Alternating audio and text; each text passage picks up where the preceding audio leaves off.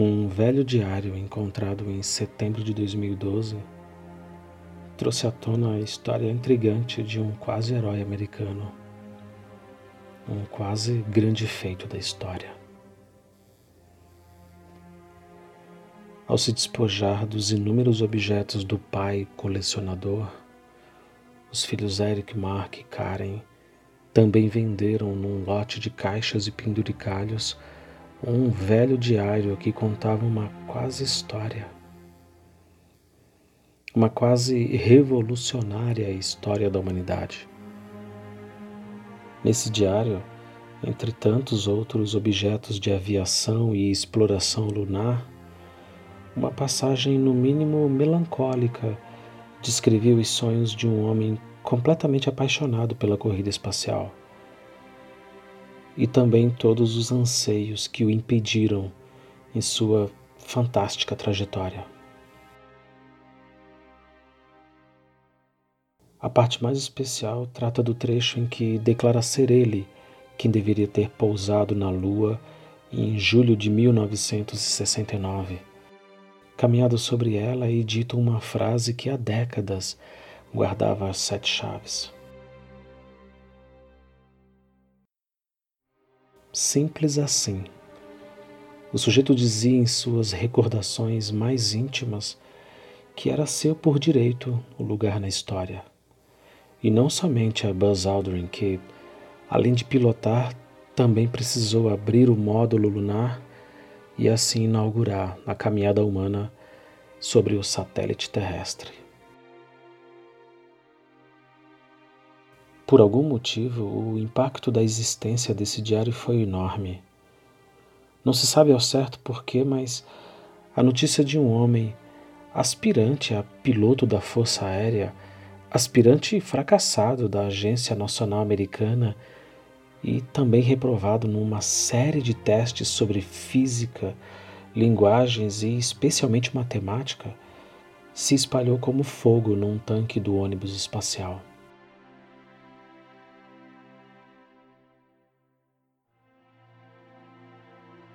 Nós sabemos, todos sabem, na verdade, a inacreditável história do trio que pousou na Lua, Michael Collins, Buzz e Stuart Nolan. Especialmente Buzz, como eu já disse, que precisou se dividir na função de pilotagem com Collins e, após a aterrissagem, dar os primeiros passos mais importantes da humanidade.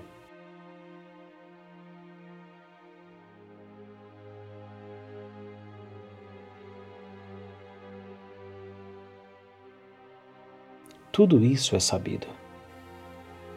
E não há quaisquer questionamento a esse respeito.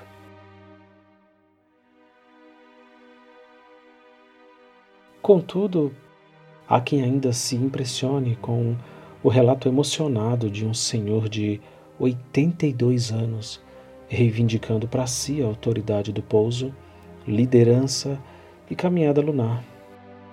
Como se isso fosse realmente possível.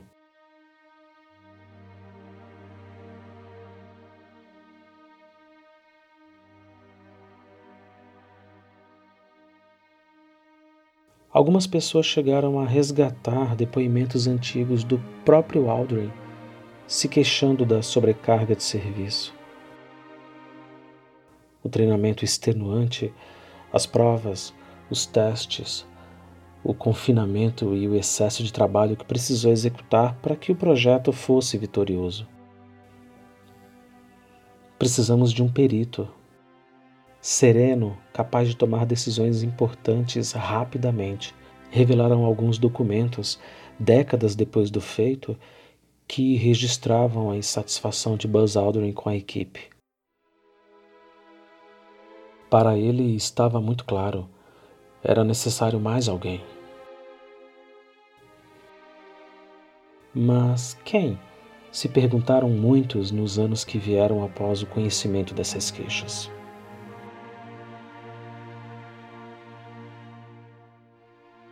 Pelo resultado sabido, o sucesso do pouso e a frase viemos da terra, viemos em paz, era óbvio que tanto ele quanto o restante da equipe desempenharam muito bem a missão de revolucionar a história. O que mais era necessário? O que mais faltou?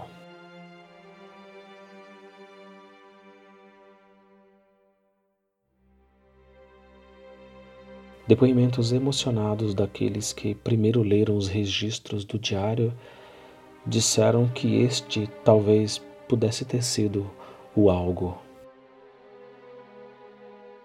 De alguma forma era como se o próprio Sr. Armstrong, esse era o nome do idoso que registrou seus sonhos impetuosos no diário ao longo da vida, fosse esse tanto que poderia ter faltado.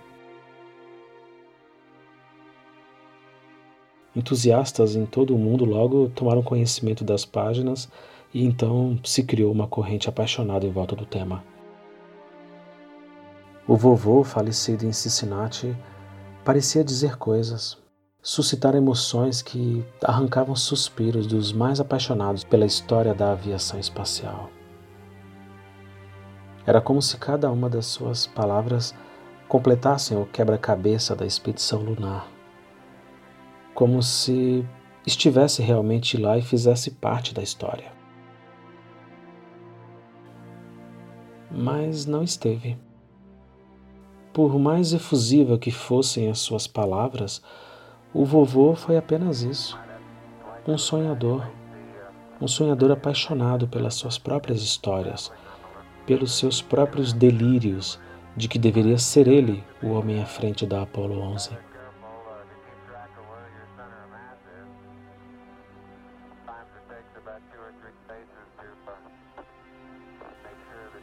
Cada um de nós cultiva sonhos eloquentes e, na mesma medida, é capaz de se encantar com o devaneio alheio.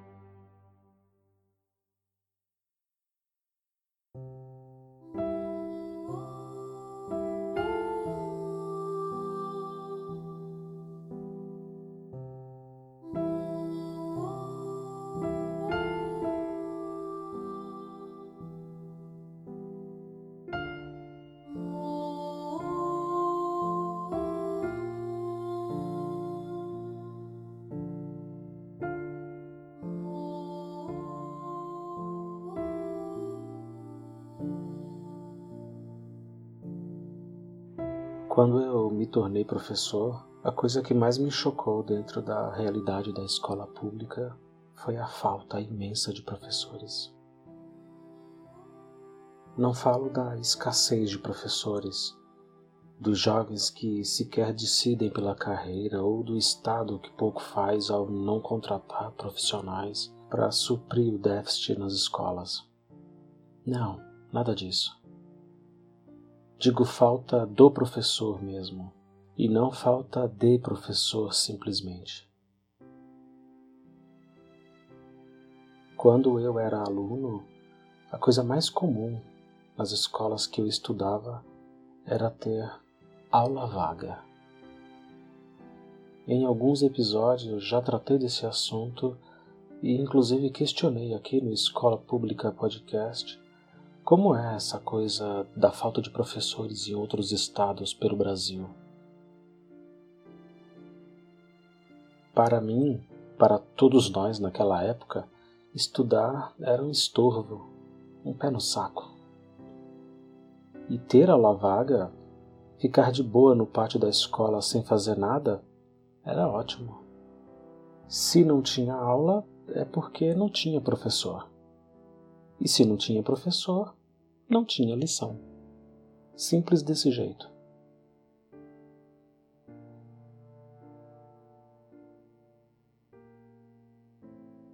Nenhum de nós, sinceramente, estava preocupado em aprender.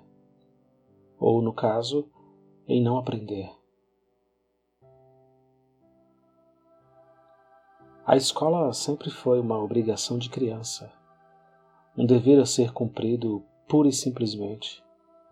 E a gente estava ali, a gente fazia o que nos mandavam, e repetíamos o mesmo ir e vir de todos os dias sem saber o porquê. Apenas isso. Ninguém ligava de verdade que não estava aprendendo nada. A aula vaga era a nossa maior expectativa depois do intervalo e da hora de ir embora.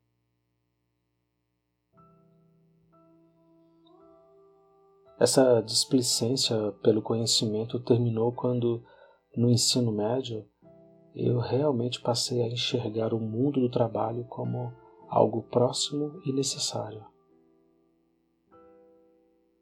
À minha volta, como eu também já disse em outros episódios, havia um mar de pobreza e desesperança.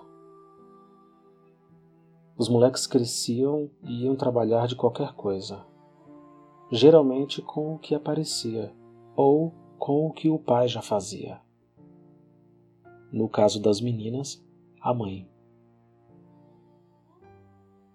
Ninguém se importava muito com formação e não parecia haver nas pessoas a consciência de que a consequência natural do término do ensino médio era a faculdade e não um subemprego qualquer.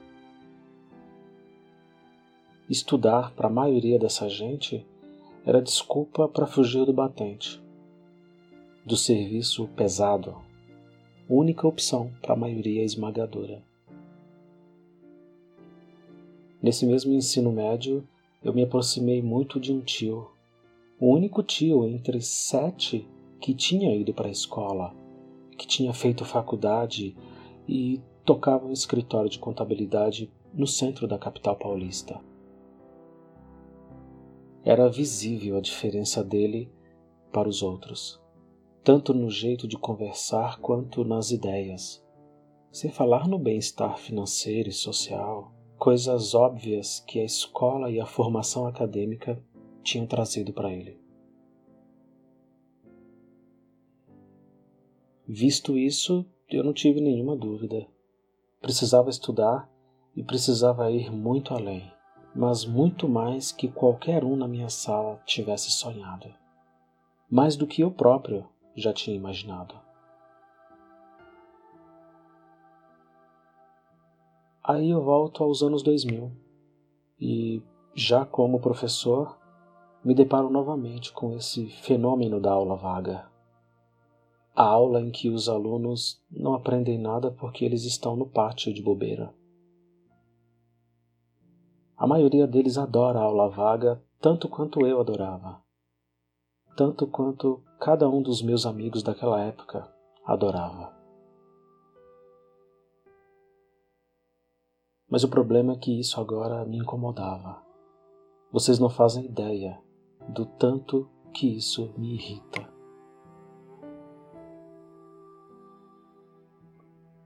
É uma sensação estranha de tempo perdido, de sonho morrendo antes mesmo de existir, de conhecimentos que não são adquiridos porque os professores faltaram. Eles ainda não sabem, como eu também não sabia, que cada aula e cada dia perdidos farão uma falta inacreditável que cada conteúdo não aprendido, não estudado, os afastam ainda mais de uma existência mais digna, de um leque de oportunidades que vai fazer total diferença entre ser e estar.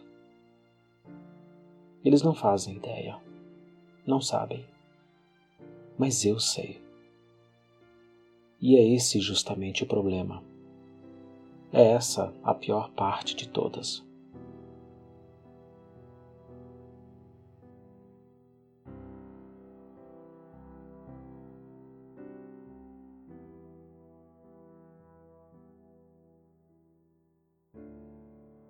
Dentro da escola pública eu compreendi como professor a maneira como funcionam as engrenagens do serviço público na área da educação. Quando a gente fala que não tem professor, significa na verdade que tem. O que acontece é que ele não foi trabalhar. Os motivos são muitos e de muitas complexidades, e eu aqui nem quero abordar e nem me aprofundar no mérito, porque, infelizmente, a discussão nunca é intelectualmente honesta. E na maioria das vezes ela está infestada de frases de efeito, de frases prontas e de palavra de ordem. Nada disso, sinceramente, me interessa. Pelo menos não nesse episódio. Aqui o meu olhar se volta para o aluno no caso, o aluno que não tem aula. O aluno que fica ocioso quando na verdade ele tem professor, mas que não está em sala de aula como deveria. Aqui eu falo como ex-aluno que teve muitos dos seus sonhos postergados. Falo como pai de dois filhos que, por uma obra irônica do destino, vem sofrendo também com esse mal que assola as instituições públicas de ensino a aula vaga. Aqui, dentro da minha realidade de escola pública no estado de São Paulo, da região metropolitana da capital paulista, nós, professores, voltamos ao trabalho especificamente para escolher as aulas. Escolher as aulas significa, na prática, decidir quantas turmas nós teremos durante aquele ano letivo, quais horários, quais séries, qual será a nossa carga horária de trabalho semanal dentro dessa escola. Eu, por exemplo, escolho sempre o máximo permitido, 30 aulas semanais. Isso significa, em termos leigos, que eu terei cinco turmas e é com eles que eu trabalharei ao longo do ano. É com esses pequenos que eu vou lidar dia após dia, ensinando e elaborando trabalhos, provas, questionários, situações de aprendizagens diversas, a fim de que eles acumulem, no meu caso, o máximo possível de conhecimento em matemática. Em língua portuguesa, o número de aulas é o mesmo. Outras matérias, como história, geografia e ciências, têm um pouco menos de aulas por semana, mas a soma total é a mesma. Cada profissional pega no máximo 30 aulas, às vezes 32, o máximo legal permitido. Vocês não fazem ideia, mas esse primeiro dia, quando a gente vai escolher essas aulas, esse primeiro dia pós retorno das férias, é o dia mais concorrido do ano. É o dia em que a escola fica mais cheia de professor.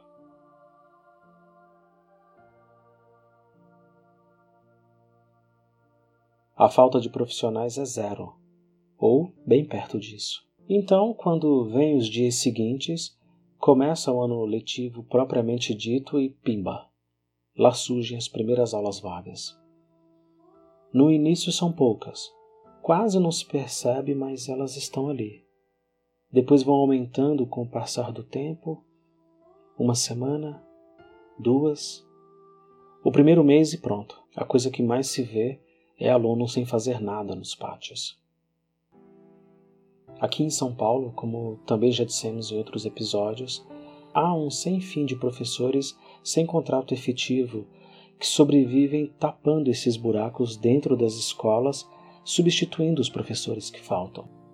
Eles não têm um contrato efetivamente falando, como eu disse, não possuem garantias de receberem no final do mês e a relação de trabalho é precária.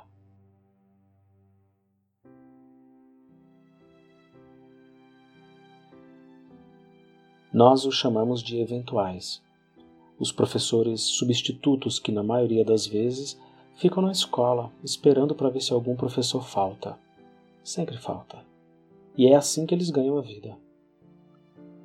Quando nenhum professor falta, coisa rara, como lá no primeiro dia do ano, eles não trabalham, não recebem, não comem, não têm nada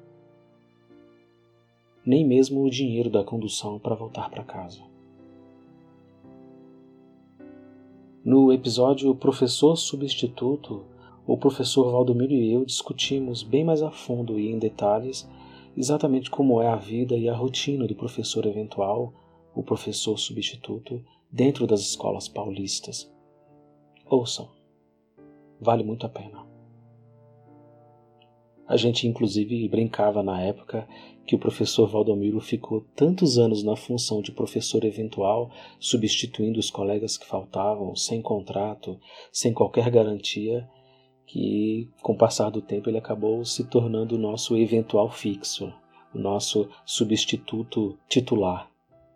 Aquele tapa-buraco mais tradicional que qualquer professor da casa.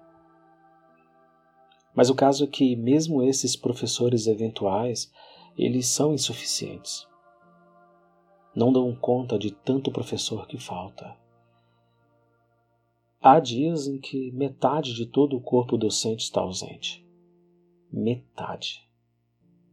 Daí você imagina como é o caos segurar centenas de alunos, literalmente centenas de alunos entre 11 e 14 anos de idade dentro de uma escola completamente desocupados e ociosos, livres pelos pátios, corredores e também dentro das salas de aula. Imagina o barulho, a gritaria, corre, corre, empurra, empurra, briga, mais gritos e mais barulho, mais caos e menos estudo, menos conhecimento, menos qualquer coisa.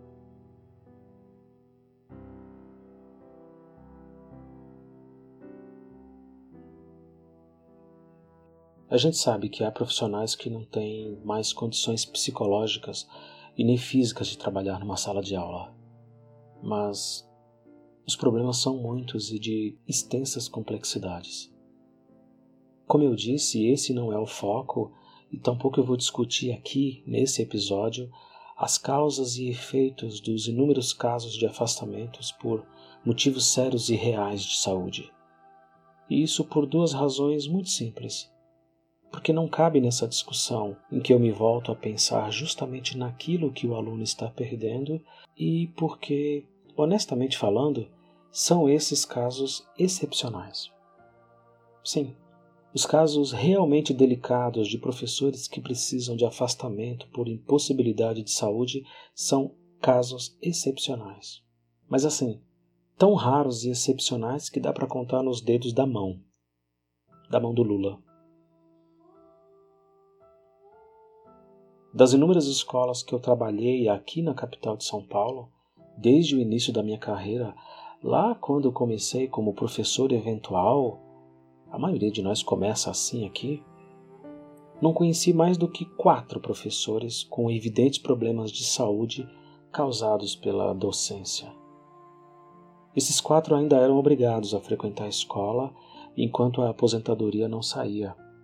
Então a gente conversava bastante sobre o seu estado de saúde, as limitações físicas após anos de trabalho em sala de aula, alguns com limitação mental mesmo, casos extremos de colegas que tremiam só de pisar na calçada da escola, só de ouvir o barulho das crianças lá no pátio. Eu próprio vi alguma dessas crises de pânico acontecerem bem na minha frente. O Estado ele demora muito, ele demora o quanto pode para readaptar esses profissionais, para tirá-lo de sala de aula e encaminhar para outra função dentro da escola. Aliás, esse é o termo que nós usamos aqui, readaptar. Seja para o administrativo, enfim, para qualquer lugar onde ele possa ser útil e, por consequência, tenha reduzido o impacto que a prática docente lhe causou depois de tantos anos.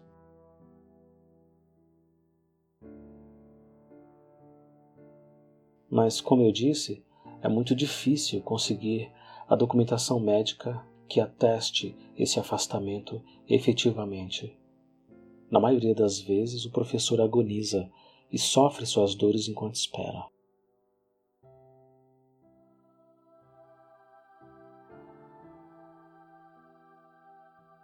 Felizmente, esses são casos de exceção entre as faltas de professores.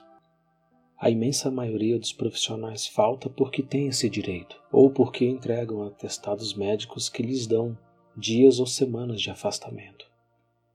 Os motivos são os mais variados possíveis. Mas vamos por partes.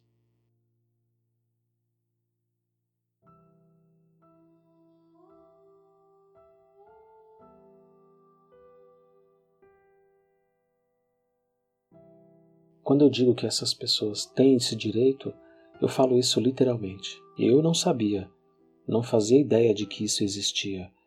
Mas no serviço público você tem direito a uma falta abonada. É assim que a gente chama. São seis ao longo do ano. Isso na prática significa que eu posso faltar ao trabalho seis vezes. Simples assim. Os motivos para faltar? Qualquer um. É um direito. E todo mundo usa. E todo mundo falta pelo menos seis vezes ao longo do ano. Outra coisa também são as doações de sangue. A primeira vez em que eu fui doar, eu preenchi na minha ficha que era professor e a moça da recepção logo me perguntou: Vai querer atestado? Ela já sabia o que a maioria de nós íamos buscar ali na verdade. E não era a benevolência do altruísmo. Um homem adulto saudável pode doar sangue até quatro vezes no ano. Isso significa quatro atestados. Significa quatro faltas ao trabalho. Faltas justificadas. Mas são faltas. Todas elas remuneradas, é claro. Tem também os trabalhos nas eleições. Cada pessoa que trabalha no dia da votação tem direito a duas faltas. A maioria é professor. Um dia trabalhado pelo TRE, dois dias de folga. Se houver segundo turno, mais dois dias. Também tem o treinamento lá no cartório eleitoral que antecede ao dia da votação. Nesse treinamento, a gente faz tudo para saber como agir durante os trabalhos pelo domingo, dentro das zonas eleitorais. Quando milhões de eleitores saem de casa para eleger presidentes, governadores, vereadores e deputados, e também senadores. Então, no total, são três dias trabalhados pelo TRE, que em troca dão o dobro de dias de folga. Eu trabalhei uma vez numa eleição e detestei. É cansativo, é chato, o dia não passa e, na maioria das vezes, a gente faz muito pouco. Todo mundo sabe como funciona uma eleição. Todo mundo já votou. É mostrar o documento, entrar na sua sessão e digitar o voto na urna. Nada mais. Na zona eleitoral em que eu fui mesário, o tempo não passou de jeito nenhum. Pareceu que eu tinha ficado naquele lugar 16 horas seguidas. Para mim, nenhuma folga vale esse esforço mesmo que o dobro de dias. A não ser que você odeie o seu trabalho, aí vale sim. Eu pessoalmente não gostei. Eu detestei tanto, para vocês terem uma ideia, que eu nem fui trabalhar no segundo turno. Tiveram que colocar alguém lá no meu lugar, porque eu não fui. Lógico que eu tive que me justificar depois e pagar uma multazinha lá no TRE, mas valeu pelo menos a experiência. Se você não perdeu as contas, já se foram até agora 16 dias de folga. 16. No serviço público, dentro da escola, uma das primeiras coisas que a gente aprende é quantas vezes pode faltar por ano. Quantas vezes podemos não ir trabalhar. 16 faltas, todas elas multiplicadas por pelo menos 20 profissionais, no mínimo, que trabalham numa mesma escola. 16 vezes 20, pensem. Imaginem aí as aulas vagas brotando, se disseminando feito praga, feito um vírus infecto contagioso. É de lascar, eu sei, mas é um direito. Estava assim quando eu cheguei e duvido muito que alguém vá mudar. Outro motivo para faltar, justo ou não, são os atestados médicos propriamente dito. Aquele que o médico dá dizendo que você tem que ficar em casa tantos e tantos dias, afastado de qualquer atividade laboral.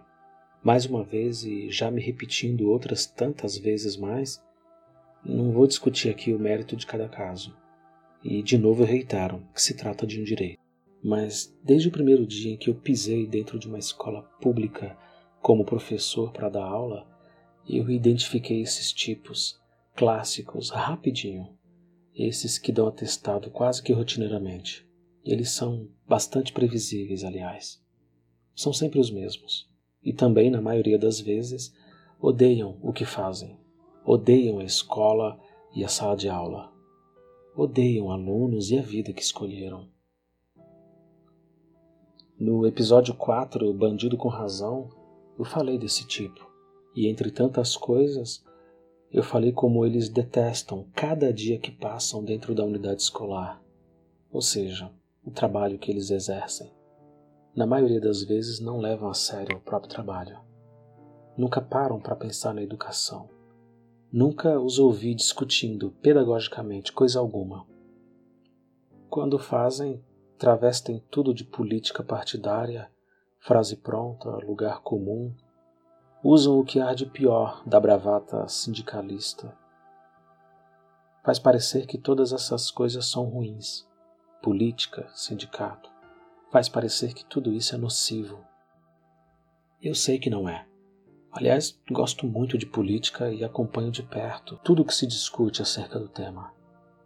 Mas são essas pessoas que fazem tudo parecer podre, sujo, sem qualquer valor.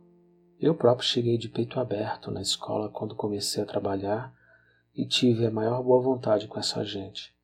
Acreditei nas suas dores, nas suas doenças, no cansaço eterno que eles têm de trabalhar. Escola após escola, ano após ano, em inúmeras instituições públicas pelas quais passei e sobrevivi na periferia. Sempre em lugares muito desassistidos, escolas carentes e sem qualquer estrutura. Quando a gente começa na carreira, tem que dar aula em qualquer lugar. Em todo lugar, na verdade. Não dá para escolher, não. E é justamente nesses ambientes onde os professores mais enrolam para não trabalhar. É justamente onde mais somos necessários e importantes que esses tipos faltam. Para quem nos ouve ter uma ideia, e como eu falei no início, eu acreditei nas suas falas, nas doenças, nos atestados, nas dores múltiplas e invisíveis que nunca impediu ninguém de viajar, de beber, passear com a família e socializar nas redes sociais como alguém que está em plenas férias. Eu acreditei, porque afinal de contas, isso não era da minha conta. Eu não faltava, eu estava ali. E tudo o que eu precisava fazer era cumprir a minha parte. Nada mais que isso. Não cabia a mim julgar a malandragem alheia e nem discutir o sexo dos anjos. Afinal, esse tipo de coisa é questão do Estado, da direção da escola, dos gestores, e é com muita sinceridade que eu digo isso. tinha muita coisa para fazer, muito trabalho para realizar, não dava tempo de tomar conta da vida dos outros não. Menos ainda começando a minha jornada, a minha carreira profissional, empolgado como eu estava. Quando a gente sai da faculdade, a gente sai no veneno, quer mostrar serviço, quer trabalhar direitinho, quer fazer mais e mais, quer inovar, criar, desenvolver, fazer tudo, tudo bem feito.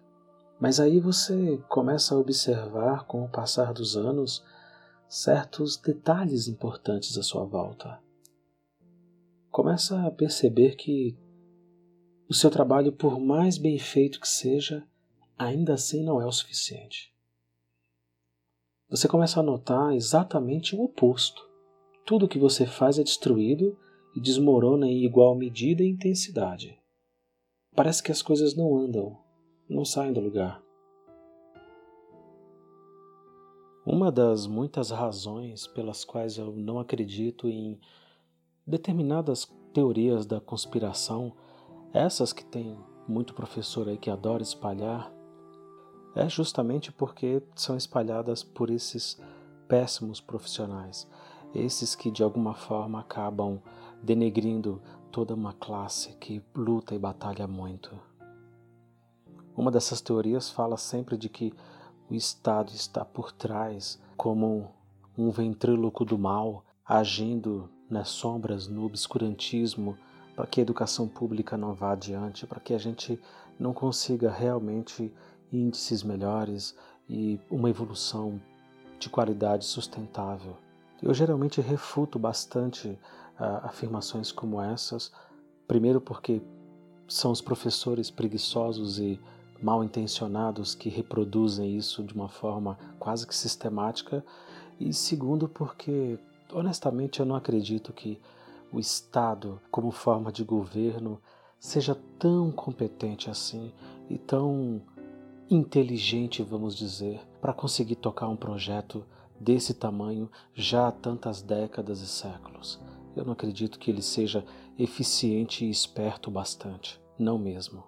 O Estado dá e permite, dentro de todo esse caos e de toda temos dentro da escola pública todas essas séries de possibilidades de abonadas e de faltas médicas e de doações de sangue, enfim, permite tudo isso, mas ao mesmo tempo não garante que os professores sejam substituídos, não estabelece de uma forma clara e objetiva profissionais que possam suprir tantos outros que têm o direito de faltar e têm o direito às suas folgas. Se o Estado fosse mesmo esse ventríloco do mal, tão organizado e tão esperto, duvido muito que ele daria qualquer folga, qualquer abonada, doação de sangue, TRE, enfim, qualquer coisa do gênero. Muito pelo contrário. Sabotaria e impediria cada vez mais que direitos como esses existissem. A sua incompetência está justamente na esquizofrenia absurda de dar folgas como direito e não garantir que outros profissionais substituam-no nessas folgas. A gente trabalha para colocar uma coisa em ordem, elabora uma série de projetos e formas de aprendizagem, mas isso não surte resultados, não rende, a coisa não flui, simplesmente não sai do lugar. Aí, quando você coloca a ponta do nariz para fora do seu quadrado, você percebe que o ambiente em volta está caótico, que os alunos estão perambulando pela escola aos berros, enlouquecidos, como se a usina de Chernobyl estivesse novamente entrando em colapso. Eu não exagero. Há dias em que é insuportável lidar com essa molecada. Eles ficam à solta, ociosos, desocupados, sem aprender nada. De aula vaga quando voltam para a sala, quando voltam para mim, vocês acham que eles querem aprender alguma coisa? Vocês acham que é possível realizar alguma coisa num ambiente desses?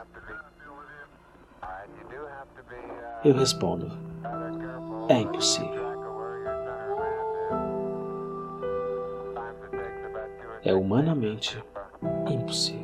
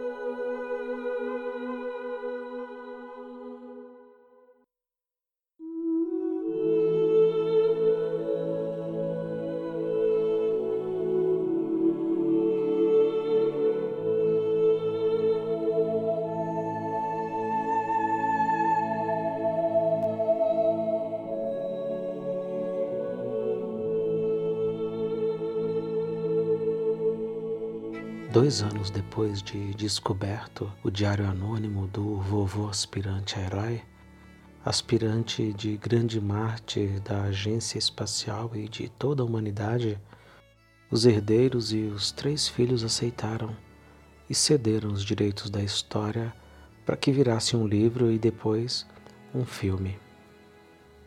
O vovô Neil ficaria orgulhoso de saber que tanta gente como ele embarcou nessa história maluca em que ele escapou da escola e da falta de oportunidades e, mesmo assim, conseguiu se tornar tudo aquilo que mais sonhava. O maior astronauta de seu tempo, talvez até de todos os tempos. Há quem perca tempo até hoje tentando relacionar essa história com a realidade torná-la mais possível, como se cada uma daquelas palavras naquelas páginas não fossem, na verdade, uma ilusão pessoal das mais refinadas.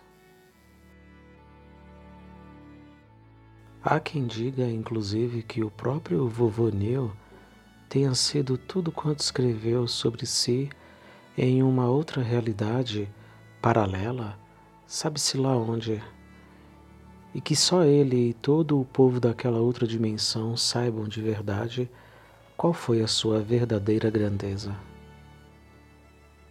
Coisas assim permeiam toda essa história e faz vender muito livro e ingressos para o cinema.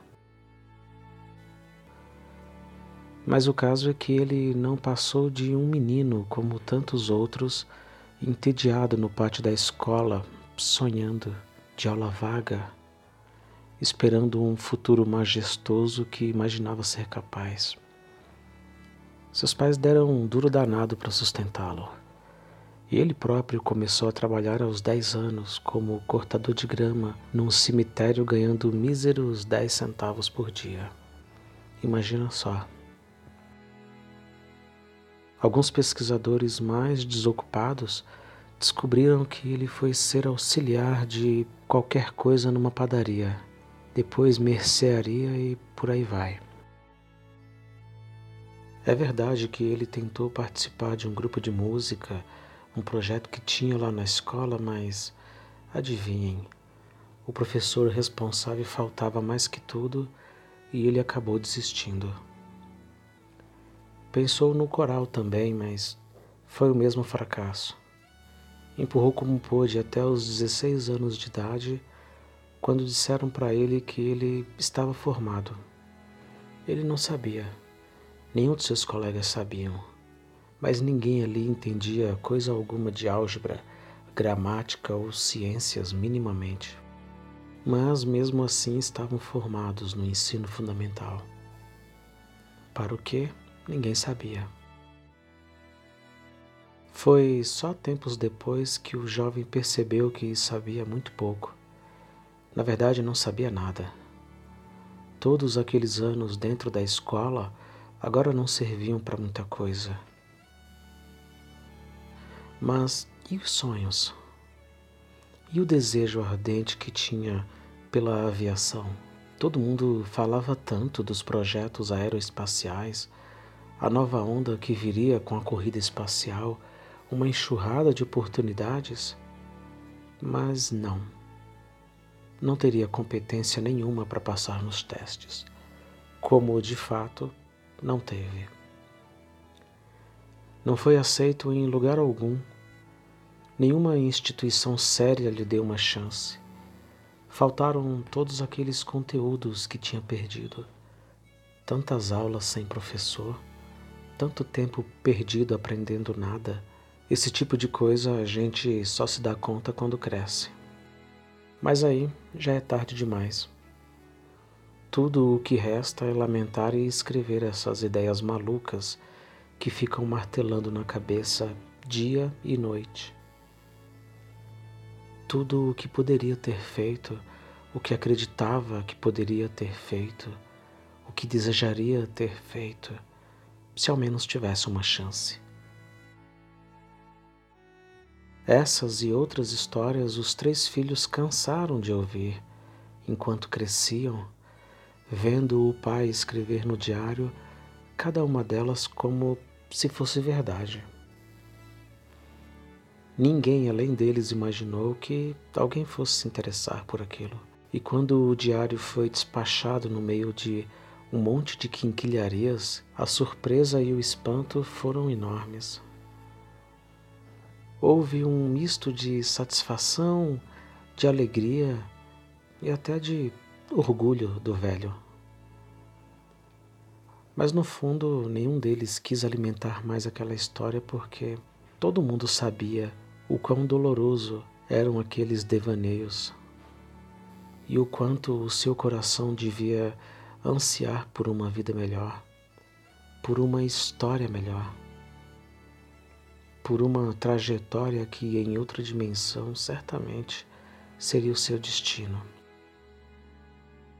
O papai precisa apenas descansar em paz, disse Karen, a preferida dele, em um comunicado.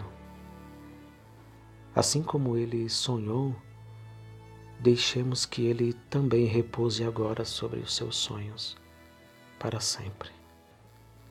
Disse ainda em tom de lamento e lembrando, lá no fundo, o quanto o pai a amava e fazia questão de dizer isso todos os dias especialmente quando comentava que não trocaria nenhuma existência gloriosa pela felicidade de ser seu pai e de tê-la ao seu lado tão feliz e saudável.